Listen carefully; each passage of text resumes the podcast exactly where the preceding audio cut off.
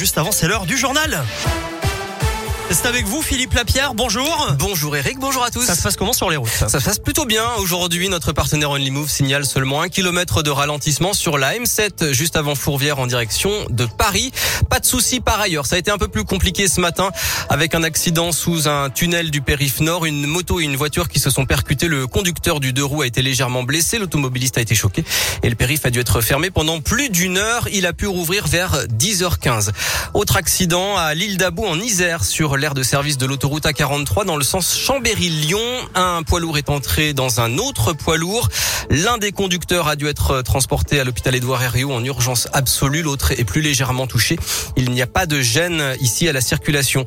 Et puis cette grosse frayeur aussi toujours sur les routes. Hier à Bourg-en-Bresse dans l'Ain, un jeune garçon a été renversé par une voiture en traversant la route alors que le feu piéton était rouge.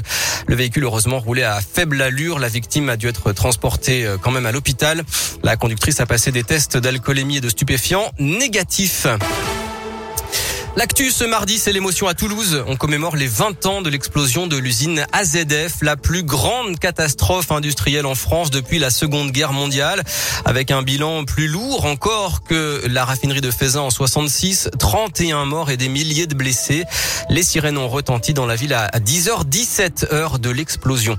En bref, en France aussi, une réunion de crise à l'Elysée en ce moment dans l'affaire des sous-marins. Conseil de défense exceptionnel pour revenir sur ce contrat français de 50 milliards d'euros torpillé par les États-Unis, l'Australie et la Grande-Bretagne. Bonne nouvelle, dans le Rhône, même si on a tous pesté contre la pluie cet été, ça a permis de recharger les nappes d'eau souterraines. Elles sont revenues à des niveaux normaux.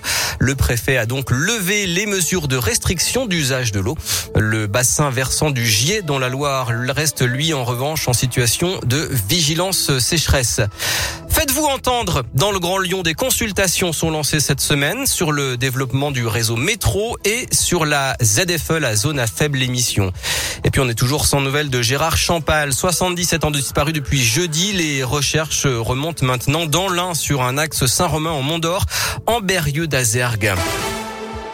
C'est parti pour l'International Catering Cup. 10 équipes du monde entier qui s'affrontent jusqu'à jeudi pour le prestigieux titre de champion du monde des traiteurs. C'est dans le cadre du salon Syrah qui va ouvrir officiellement jeudi. On aura bien sûr l'occasion d'en reparler sur euh, Radio Scoop. Et puis du sport pour terminer, du football à suivre. Slovénie-France, c'est à 21h ce soir en qualification pour la Coupe du Monde féminine. Et puis Lyon 3, ça c'est demain à 21h à l'OL Stadium en Ligue 1. Et en attendant, le débat continue sur l'arbitrage après le penalty euh, de Neymar lors de PSG Lyon dimanche soir. Selon la question du jour sur radioscoop.com, 85% d'entre vous approuvent la proposition de Jean-Michel Aulas d'équiper les arbitres de micro.